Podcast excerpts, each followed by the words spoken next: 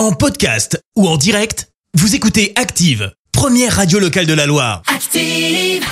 L'actu des célébrités, c'est l'actu People.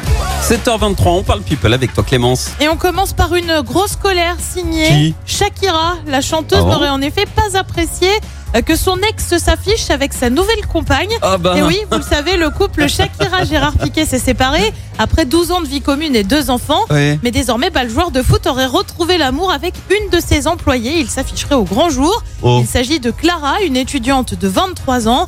Euh, Gérard et Clara se voient depuis des mois. Ils ont gardé le silence sur leur relation. Mais Ah, ceux qui les entourent savent tous ce qui se passe. Hmm. Les gens l'ont aidé à garder la romance secrète, ont effacé les comptes de réseaux sociaux de Clara afin que les gens ne puissent pas trouver de photos d'elle. Ce qui fait penser à ses amis qu'il prend cette relation très au sérieux, affirmait l'un de ses proches. Ah Ouais, ça semblerait plutôt sérieux. En attendant, bah, ça plaît pas à Shakira. Bah ouais, il a pas perdu de temps, hein. Bah c'est oui.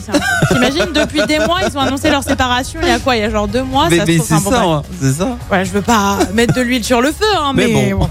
On continue avec un duo qu'on n'avait pas vu venir, Roger Federer et Kate Middleton. Bah oui, la duchesse de Cambridge va faire équipe avec le joueur de tennis suisse. Le Ah tout ouais pour la bonne cause, puisqu'il s'agira d'un match pour deux associations qui viennent en aide aux jeunes défavorisés.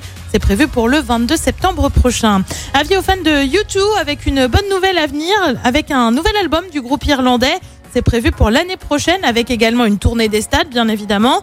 On ignore encore quels lieux hein, seront choisis. À noter que le groupe a décidé de limiter les déplacements et restera dans chaque ville une semaine. C'est énorme. Incroyable. La tournée devrait se poursuivre jusqu'en 2024. Et puis on termine avec un monstre du cinéma. Robert De Niro va se donner la réplique à lui-même Ah bon dans son prochain film. Bah oui, on n'est jamais mieux servi que par soi-même, tu le sais bien. Bah oui. Le nom Wise Guys, qui n'est autre qu'un film de gangsters sur les barons de la pègre italo-américaine dans les années 50.